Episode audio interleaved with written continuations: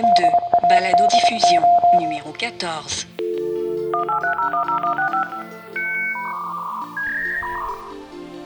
Nous assistons en ce moment à l'émergence d'un secteur des arts numériques parmi les plus innovants, les mondes immersifs. Space Shuttle Discovery uh, still on its way to orbit after a uh, successful uh, ascent up through main engine cutoff. Que ce soit avec des dômes d'immersion ou l'Oculus Rift, les mondes immersifs offrent une telle expérience sensorielle unique qu'on a l'impression qu'elle remplacera toutes les autres formes d'expérience. Discovery Houston, 20 seconds to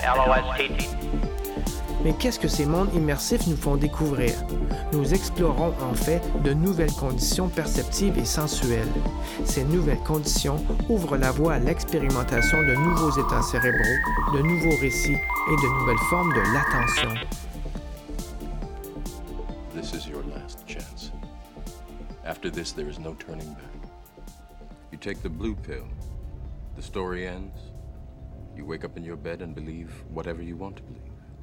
You take the red pill, you stay in Wonderland, and I show you how deep the rabbit hole goes.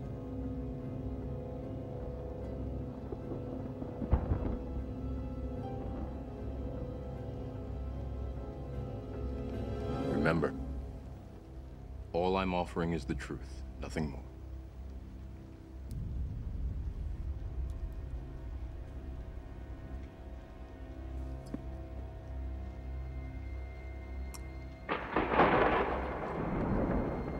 Les modélisations et simulations apportées par ces mondes immersifs permettent de nouvelles créativités, des recherches spéculatives en sciences, de nouveaux couplages entre les différents arts médiatiques. En ayant des technologies qui justement sont centrées sur le corps, qui sont parce que l'immersion, Le corps du spectateur. le corps du spectateur, cette couche-là va euh, nécessairement s'ajouter au récit. là. Il n'y a plus de quatrième mur. Euh, Ce qu'on appelle le quatrième mur au théâtre, c'est sur la scène, il y a trois murs. T'es en 360 finalement. Exact. Et il n'y a plus de quatrième mur pour les acteurs et il n'y a plus de quatrième mur pour les spectateurs. Le spectateur n'est plus protégé de l'histoire, il est dans l'histoire.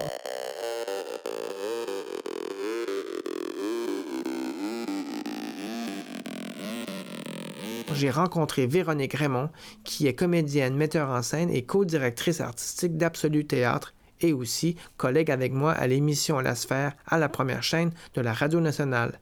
Je l'ai rencontrée hier dans son atelier dans le quartier Hochelaga-Maisonneuve et je vous partage ma conversation que j'ai eue avec elle à propos du premier symposium des mondes immersifs de la Société des arts technologiques à Montréal qui a eu lieu du 21 mai au 25 mai dernier.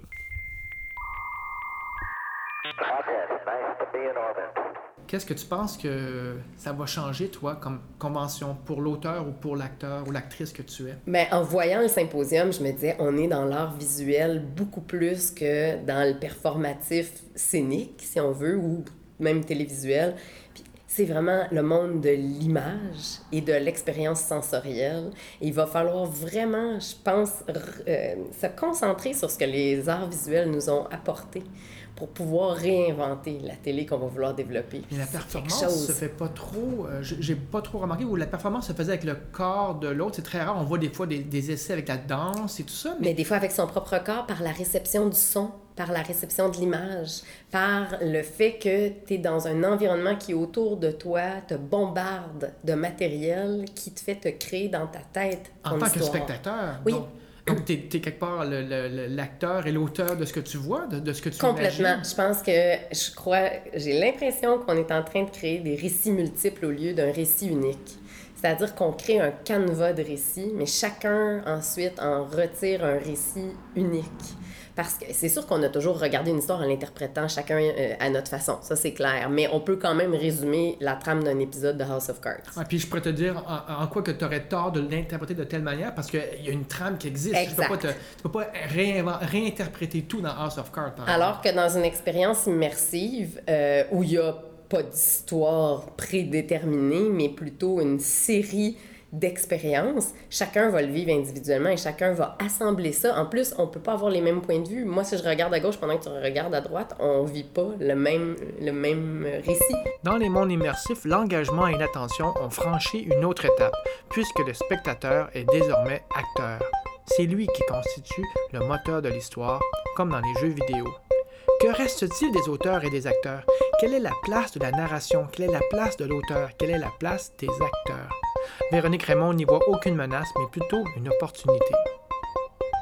Oui, mais je pense que ça, ça va créer un courant qui va venir influencer le récit traditionnel. De quelle manière tu Ben, parce que en ayant des technologies qui justement sont centrées sur le corps, qui sont parce que l'immersion Le c'est corps du spectateur. le corps du spectateur, cette couche-là va euh, nécessairement s'ajouter au récit. là. Il n'y a plus de quatrième mur. Euh, Ce qu'on appelle le quatrième mur au théâtre, c'est sur la scène, il y a trois murs. T'es en 360 finalement. Exact. Et il n'y a plus de quatrième mur pour les acteurs et il n'y a plus de quatrième mur pour les spectateurs. Le spectateur n'est plus protégé de l'histoire, il est dans l'histoire. On est dans la sphère, dans, la- dans le dôme. dans Carrément, carrément. Puis euh, son, ton propre corps devient la toile de la peinture, si on veut. C'est ton propre corps qui vit l'expérience. C'est plus juste une rationalisation des émotions ou une interprétation des symboles que tu vois. Par exemple, au théâtre, tu dis ah, euh, je sais pas, euh, euh, bon, certains, il y a des artistes qui vont toujours avoir une chaise sur scène. Alors, à un moment donné, une, ça a une symbolique ou, du rouge pour le sang ou des choses comme ça. Mais là, on n'est plus là-dedans du tout, là tu le sens avec ton corps qu'il y a une vibration. C'est pas, pas symbolique. Tu sens pour vrai la vibration du son, par exemple. Donc, ça va vraiment transformer le rapport au récit. Tu fais-tu une différence entre le dôme, donc cette sphère où il un, un monde immersif où il se passe quelque chose, à, mettons, le Oculus Rift qu'on a essayé là-bas? Ah ouais, ben là, le Oculus Rift va tellement plus loin. euh, le Vraiment Oculus... plus loin, ah oui, ouais. oui. Oui, parce que le Oculus Rift nous euh, isole de l'expérience collective. Plus qu'un dôme. Complètement. Dans le dôme, on est quand même ensemble. On se voit On se voit, on peut tenir la main de notre voisin. On, On, peut on être- les entend, oui. Ah oui, on oui, entend les réactions. euh, on- Il y a encore une. Donc, au fond, il y a une scène Oui. et il y a des spectateurs encore. Il y a des spectateurs. Il y a une expérience collective. Le théâtre, euh, tous les arts de la scène, c'est comme la messe. C'est des grands rituels qu'on a inventés pour organiser notre monde de façon sociale. Puis, euh, je veux dire, le carnaval avait une fonction hyper importante pour gérer les pulsions. Le carnaval, c'était la période où est-ce que tu pouvais faire n'importe quoi puis être pardonné, ou presque, un peu comme la messe qui te permet à toutes les semaines d'aller te libérer de, de tes péchés puis d'être pardonné. Mais le carnaval, c'était la même chose. C'était la période, et c'est encore ça, euh, carnaval de Rio, là, c'est la période d'éclatement où tu te libères de tes pulsions et ensuite tu peux redevenir un membre de la société organisée, si on veut. C'est parce qu'il y a cet espace-là de, de folie qu'on peut rester norm- normal. Exactement, parce que il faut trouver des manières d'évacuer cette folie-là qui fait partie de la nature humaine. Là, quand on arrive dans l'Oculus Rift, on n'est plus en groupe. On est soit avec soi, et il y a quelqu'un qui vient déposer dans notre tête un récit. Euh, on est en fait face à face avec l'auteur de ce récit-là. C'est lui qui est. Puis quand je dis face à face, ça serait plus neurone à neurone. Il est dans notre tête. Il vient nous incorporer ou nous. Je sais pas comment le Mais dire. dans, un, mais- dans un film IMAX, on aurait un peu la même, même impression. mais Pour- je serais pas toute tu- seule. J'aurais Ah, encore une encore. fois, mais même si j'ai des lunettes là, euh, qui m'obligent à voir un film en 3D, je peux encore euh, sentir et entendre les réactions de mes voisins. Alors qu'avec l'Oculus Rift, on ne sent plus rien. Ah, parce que c'est vrai que le, voisin, on le voit plus. On, peut peut-être le toucher avec notre main, mais on le voit pas. Et on n'a pas intérêt à Non, le toucher que, avec ouais, notre main ça- parce ça mélange les deux oui. mondes. Ben, en fait, quand on cherche nos propres mains puis qu'on les voit pas, on est perdu. Le cerveau est plus dans cette expérience collective-là. Le cerveau est dans une autre dimension. Ça fait un peu bizarre de dire ça, mais il est vraiment lui en lui. Et là, cette réalité virtuelle-là nous sort de notre expérience collective. Euh, c'est, c'est un vertige parce qu'en même temps, c'est, c'est un espace de liberté incroyable. Right, so what happens when we die? Drop into limbo. Are you serious? Limbo?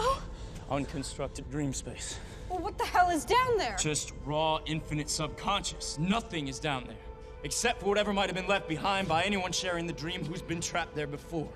Which in our case is just you. Well, how long can we be stuck there? Can't even think about trying to escape until the sedation How is long, eased. Decades. It could be infinite. I don't know. Ask him. He's the one who's been there. Just get him upstairs. Great. Thank you. So, now we're trapped in Fisher's mind battling his own private army, and if we get killed, we'll be lost in limbo till our brains turn to scrambled egg. Hmm?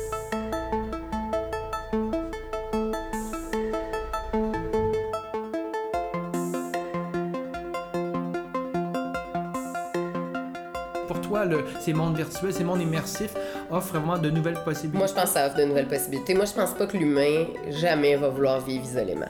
Je pense que ça fait partie de la nature humaine puis qu'on va toujours avoir besoin de se rassembler.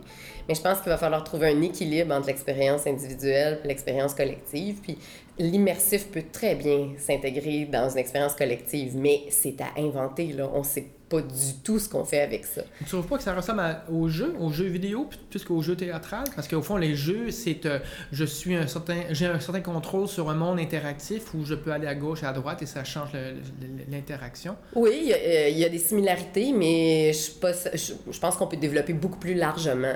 Euh, Je vais prendre un exemple de, de théâtre pur et dur, mais dans, dans les années 70, il y avait eu une pièce de théâtre où on a demandé à tous les spectateurs d'être nus sur leur siège. D'accord, oui, c'est une pièce ici au Québec. Et, et bon, les acteurs, je me rappelle même pas si les acteurs étaient nus, mais tous les spectateurs ont été obligés d'être nus. Et bien ça, c'est une expérience immersive collective, pure et dure. OK? On te met dans, une, dans un environnement qui est pas le tien, dans une posture qui est un peu impressionnante. Euh, même les journalistes avaient dû se mettre nus, là. Tout le monde devait être nu. Bon, ça, c'est de l'immersif. C'est pas quelque chose de nouveau, mais c'est des matériaux qu'on n'a pas tendance à utiliser traditionnellement en théâtre.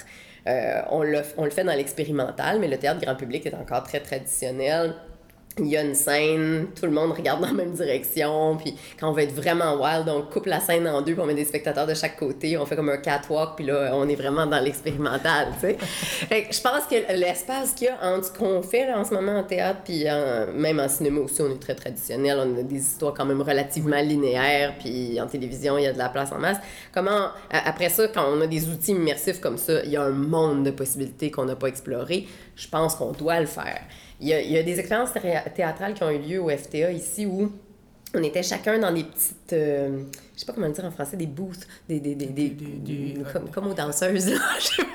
De confessionnal, là? Oui, exactement. Et donc, chacun, on voyait la pièce sans voir le spectateur à, à côté de nous. Sauf qu'ils ont mis les, euh, les, les espèces de, de petits isoloirs, c'est ça le mot, isoloirs, ils les ont mis en rond.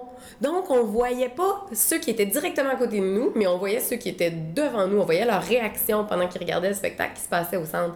Et juste ce changement de perspective-là, euh, notre expérience de réception. Parce qu'on est influencé par comment le voisin reçoit l'histoire. Donc, quand on arrive dans une histoire comme Oculus Rift, euh, euh, une technologie pardon, comme Oculus Rift, on peut recevoir le récit juste à partir de nous-mêmes. Mais il y a moyen d'intégrer ça, je pense, dans une expérience collective. C'est-à-dire qu'un bout soit reçu individuellement, puis qu'ensuite on soit en groupe. Probablement le fait que Facebook ait acheté Oculus Oui. Rift va justement, euh, soit qu'ils l'ont perçu euh, et puis ont- ils ont vraiment réfléchi à ça, de faire rentrer ce qui manque un peu dans Oculus Rift, c'est-à-dire le- le- cet apport social, le, le reste du groupe dans le spectacle.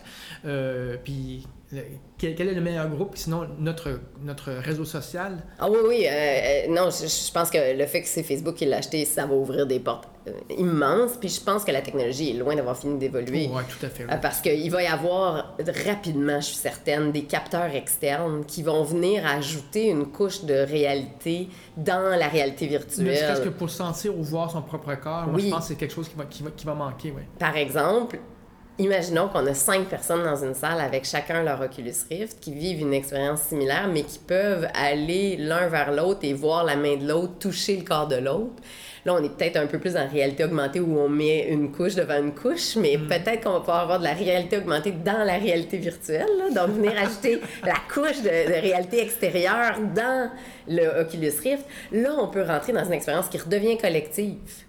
Puis c'est certain que, parce qu'en ce moment, euh, ce qui m'a fasciné, c'est qu'on est isolé. Alors toute notre attention est, fait en sorte que, à mon avis, on n'est même plus dans la réalité, on est dans la surréalité. Je parle pas de surréalisme, mais vraiment une réalité ajoutée. Euh, euh, la- même la texture des images était différente. Les volutes de fumée avaient plus de, de profondeur, à mon avis, que dans la réalité.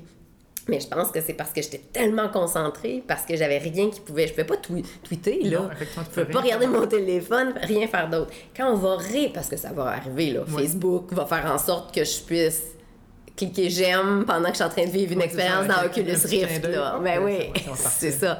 Alors, quand cette interaction-là avec le monde réel extérieur va revenir, j'ai hâte de voir comment ça va influencer notre perception de, la réalité virtuelle. Ça va redevenir collectif. L'être humain vit toujours en groupe. Il m'apparaît que les mondes immersifs tiennent davantage des jeux vidéo que des arts de la scène, ne serait-ce que par l'absence d'acteurs en chair et en os, particulièrement pour l'Oculus Rift. Tout au plus, le jeu d'acteur est médiatisé, comme il peut l'être au cinéma. Mais la différence ici, c'est que l'auteur délaisse sa fonction de narrateur. Il laisse l'interacteur, si on peut l'appeler ainsi, celui qui dirige le jeu, celui qui dirige le monde immersif, il laisse le spectateur diriger la narration. Je pense que la narration peut prendre plusieurs formes, et puis je pense qu'on peut amener une narration plus présente dans ces mondes-là. Dans House of Cards, c'est un très bon exemple. La narration qui, se, qui nous envahit littéralement quand le personnage principal se tourne vers la caméra et s'adresse directement à nous. Absolument. Il, il nous rend aussi coupable que lui, parce que là, on, on est comme son complice. Et là, vraiment, euh, ça, c'est un rapport auquel on n'est pas habitué du tout. Là. Ça, c'est vraiment euh, la narration euh, prend le contrôle et tu sens et l'auteur, et l'acteur, et le personnage. Il y a une confusion des mondes incroyable. Puis effectivement, comme spectateur, t'es rendu complice. Tu, tu- t'es devenu la narration. Do you think I'm a hypocrite? Well, you should. I wouldn't disagree with you. Je pense que c'est d'explorer. Mais il va y avoir un gros, gros travail à faire pour apprendre à écrire avec ces, euh, ces, ces outils-là. Comment on peut les intégrer, puis les utiliser, puis faire des histoires avec Faire ça. autre chose que de, continuer. que de l'expérience. parce que- Absolument, absolument. Il faut revenir, oui. Puis il faut revenir aux bases du récit. Puis le récit, c'est de faire en sorte que la personne se reconnaît dans ça, vit une expérience et se libère, entre guillemets, ou, ou, ou d'une émotion ou d'une idée. C'est-tu quelque chose qu'on devrait explorer? Nous, dans notre culture québécoise, de, de, de- ben, on, on subventionne encore le- le- le- nos artistes, mais est-ce que nos artistes explorent ça? Est- Est-ce qu'il y a une, une volonté? Est-ce qu'ils ont les moyens d'explorer ça? Ben, euh, je pense qu'on a un gros travail de décloisonnement à faire au Québec. Puis, euh, pour les artistes, là, un gros, gros travail. Parce que, de façon traditionnelle, on a formé les gens pour le théâtre. Euh, les gens pour le cinéma sont dans un autre groupe. Les, le, le- on, on traite ça comme si c'était des univers qui étaient tellement différents qu'ils ne peuvent pas se trouver un terrain d'entente. Quand tu commences à faire le métier, là, c'est vraiment pas ça. Hein? Tu fais des pubs de Tim Hortons, puis tu, tu fais des c'est ce qui voix. fait vivre fais- en général, parce que Exactement. si on- C'est la polyvalence qui fait que quelqu'un peut survivre. Et le problème qu'on, en tout cas, qui, moi, qui me rend un peu... euh, Moi, ça me rend angoissée, là. C'est que, bon, on n'a pas d'argent en art et on n'a pas créé de zone de rencontre entre les artistes praticiens et les techniciens, les informaticiens, les, euh, les penseurs, les philosophes. Il y a vraiment un travail à faire de ce côté-là. Je, je le cite tout le temps, là, mais le nouveau programme en neuro, euh, neuro, euh, neurosciences à l'Université de Montréal t'oblige à faire trois disciplines. Ah. Tu peux pas te concentrer juste sur une. Eh ben moi, je pense qu'on doit travailler dans cette direction-là. Puis quand j'ai vu l'Oculus Rift, je l'ai dit à Félix Lagenet, j'ai dit oh, faut qu'on organise l'année prochaine un laboratoire de recherche. On met des acteurs, on met des auteurs, on met des metteurs en scène, on vous met vous autres euh, avec le- les Oculus Rift, on amène des des gens du cinéma, on amène des gens de la télé, puis on amène une couple de scientifiques là-dedans, là, des gens qui travaillent en psychologie, qui travaillent en neurosciences, et on fait un gros labo de recherche. Je, serais là tellement stimulée qu'on puisse faire ça. Mais dans les faits, quand tu montes un spectacle de théâtre puis que tu as 800 de budget, c'est sûr que tu ne te paieras pas quelques heures de recherche pour voir comment tu pourrais intégrer une expérience immersive. De toute façon, tu ne seras pas capable de payer l'expérience immersive. Je voulais faire un spectacle dans lequel je voulais que les spectateurs, quand ils arrivent à la porte, on les mette en fauteuil roulant ou on leur mette un, un soluté. Ben, si je fais ça, tout mon budget pour le spectacle au complet vient de se passer, puis je pourrais pas payer mes acteurs. Fait que c'est sûr que. Mais moi qui suis une, fan de technologie, j'arrive même pas à l'intégrer dans mes shows parce que j'ai pas le budget. Donc, on a, si on a du travail à faire, c'est de créer des espaces de recherche. La SAT peut en être un espace de Est-ce que recherche. ça se pourrait, parce que au fond, la passion que je sens quand tu parles de l'Oculus Rift, Oui. euh, euh, tu, euh, je sais pas si tu l'avais exprimé quand tu as vu le Dôme pour la première fois, euh, parce que le Dôme, au fond, est nouveau à Montréal, mais Oui. le concept existe depuis quand même depuis, depuis plusieurs années. Euh, euh, ça se peut-tu que le- l'Oculus Rift ou n'importe quel outil similaire baisse le coût d'entrée, donc tu pourrais effectivement te, soit louer de l'Oculus Rift, donc parce, en fait, ça, je pense qu'ils veulent le vendre pour 300 ou Oh, 400 ouais, dollars. non, Donc, c'est sûr que je vais les acheter, c'est moi. ça. De- de- donc, euh, on pourrait imaginer facilement, plus facilement en tout cas, d'intégrer la technologie au théâtre. Ouais. Euh, mais l'acquisition est une chose, mais la maîtrise en est une autre. Puis c'est une des choses que je regrette un peu avec la démocratisation, entre guillemets, du cinéma. C'est qu'on peut tous maintenant facilement capter des images, les monter, faire des effets spéciaux, etc. Mais pendant que moi, comme artiste, je mets mon temps sur ça, je réfléchis pas justement à ce que je sais le mieux faire, qui est de raconter des histoires. Alors moi, je, je crois beaucoup plus à mêler les gens ensemble, les mettre ensemble, mettre trois personnes qui devraient pas être ensemble, puis leur dire, mais racontez-nous une histoire. Avec- Et là, ça devient plus intéressant. Donc, les milieux universitaires, il faut, faut que vous soyez proches parce que c'est un peu vraiment là, des fois, Oui. qu'on- ils ont du temps, il y a une- liberté qui se trouve encore là, qu'on ne retrouve pas nécessairement sur le marché du travail pour diverses raisons. Dans les années 70, on croyait beaucoup à la création collective, on, cr- on croyait beaucoup à cette idée-là de- d'expérimenter, d'explorer. Ça a changé énormément maintenant. Là. Pour réussir à aller chercher une subvention, c'est tellement difficile que tout ce qui compte en ce moment, c'est la performance. C'est les ventes au guichet. C'est le nombre de personnes que je vais avoir dans ma salle. Mais je vais le dire très franchement, je m'en fiche un peu, moi. Moi, ce qui m'intéresse beaucoup, là, c'est d'être dans ma salle de répétition avec plein de monde, puis d'essayer d'inventer une expérience nouvelle. Puis d'aller la porter aux spectateurs, puis qu'ils me disent ça, ça marche, puis ça, ça marche pas. Puis qu'on continue d'explorer Tu, ensemble. tu me parles donc de production de contenu, Oui. alors que je pourrais voir, moi, a priori, plus euh, dans la diffusion, parce que je pourrais Aussi. imaginer que ton, ton, ta pièce de théâtre que, que tu vas jouer éventuellement, que moi, de chez moi, je mets mon Oculus Rift ou n'importe quel euh, masque similaire, et là, je, je participe à ta pièce, et donc toi, dans ton cas, tu as plus d'entrées, parce que j'aurais Oui. Payer un certain montant pour me connecter à ce que tu vas m'offrir, en imaginant qu'on puisse filmer en temps Oui. réel, mais... Mais euh, ça fait six ans que je veux que dans mes spectacles, il y ait des caméras dans la loge, derrière le décor, puis devant la scène, et qu'on puisse regarder le spectacle en direct sur Internet. Space, the final frontier.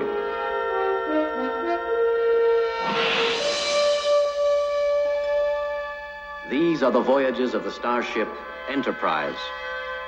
Its five year mission to explore strange new worlds, to seek out new life and new civilizations, to boldly go where no man has gone before. On associe souvent les mondes immersifs à la science-fiction. Mais notre perception a changé depuis que deux Montréalais, Félix Lajeunesse et Paul Raphaël, retenez bien leur nom, depuis que ces deux Montréalais ont offert des expériences intimistes pour l'Oculus Rift où ils mettaient en scène le chanteur Patrick Watson dans son studio de son avec le spectateur au centre. Ils ont mis au point un système de caméras sophistiqué pour filmer une scène en 3D et pour reproduire un environnement sonore à 360 degrés. Le contenu est projeté dans un casque Oculus Rift et ils sont probablement les réalisateurs les plus sophistiqués des mondes immersifs.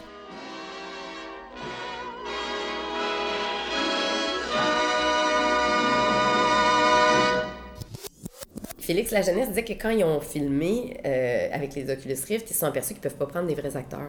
Ah! S'ils prennent des acteurs professionnels, c'est trop. Le jeu, il dit c'est un détecteur à bullshit. Puis j'ai adoré cette, cette expression-là. Tout de suite, tout de suite, on sait que c'est pas vrai. Et quand j'ai regardé ce qu'ils ont fait avec Patrick Watson, il y a un moment où j'ai trouvé ça envahissant et trop gros. C'est à un moment donné, il vide ses poches. Et j'ai trouvé le geste carrément violent. J'ai trouvé, mon Dieu, mais quand il lance ses... quand il vide ses poches puis que ça tombe par terre, c'est donc bien gros. Et là, je me suis dit, oh wow, ok, donc il va falloir sous-jouer. Va falloir trouver un niveau de jeu qui est en dessous du réel parce que la réalité virtuelle ajoute une couche de surréalité. Puis on, on ne le connaîtra pas tant qu'on ne l'aura pas expérimenté. Donc, faut apprendre, faut accepter à être un acteur autrement. Euh, Félix disait que ça a été un effort d'humilité pour eux autres de tout oublier ce qu'ils connaissaient du cinéma. Moi, je pense que comme acteur, on doit faire le même euh, effort d'humilité tout oublier, s'approprier ces outils-là, les comprendre, peut-être pas les maîtriser d'un point de vue technique, mais les comprendre pour travailler avec. Puis travailler avec des gens qui vont nous amener à... Il y a des choses à trouver là-dedans, ça Toi, se peut dans pas. le numérique, euh, dans- dans- euh, il y a encore de la place pour l'acteur. Immense. Ah oui, oui. Euh, J'en suis persuadée parce que, parce que l'expérience collective demeure. Je suis certaine qu'il y a de la place pour l'acteur. Euh, je vois pas la disparition de l'acteur. Il y, a eu, il y a eu tout un mouvement de non-théâtre. Il, y a- il y a des expériences de théâtre sans acteur. Ça reste qu'un auteur. Et euh, on dit souvent que l'acteur écrit sur scène avec son corps, que le metteur en scène a une écriture scénique, que l'auteur, le dramaturge, a une écriture papier qui est ensuite traduite de façon scénique. C'est des couches d'écriture et le corps de l'acteur demeure nécessaire. En tout cas, l'acteur. Je ne sais pas si le corps va être dématérialisé et transféré sur autre chose, mais ça va encore passer par l'acteur, oui, je suis certaine. Mais il va falloir qu'on s'adapte beaucoup, beaucoup, beaucoup, beaucoup. Ben, Véronique, merci beaucoup. Ça me fait plaisir.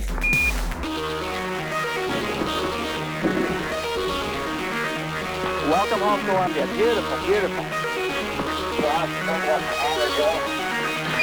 Třetí sovětská družice měla už složitou fyzikální laboratoř.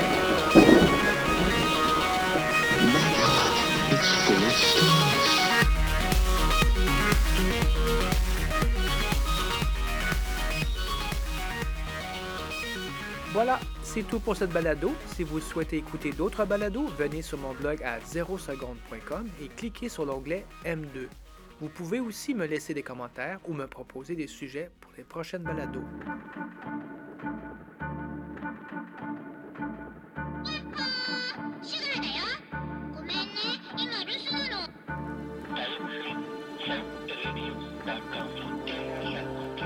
Qu'avons-nous appris en effet à considérer le monde de la perception?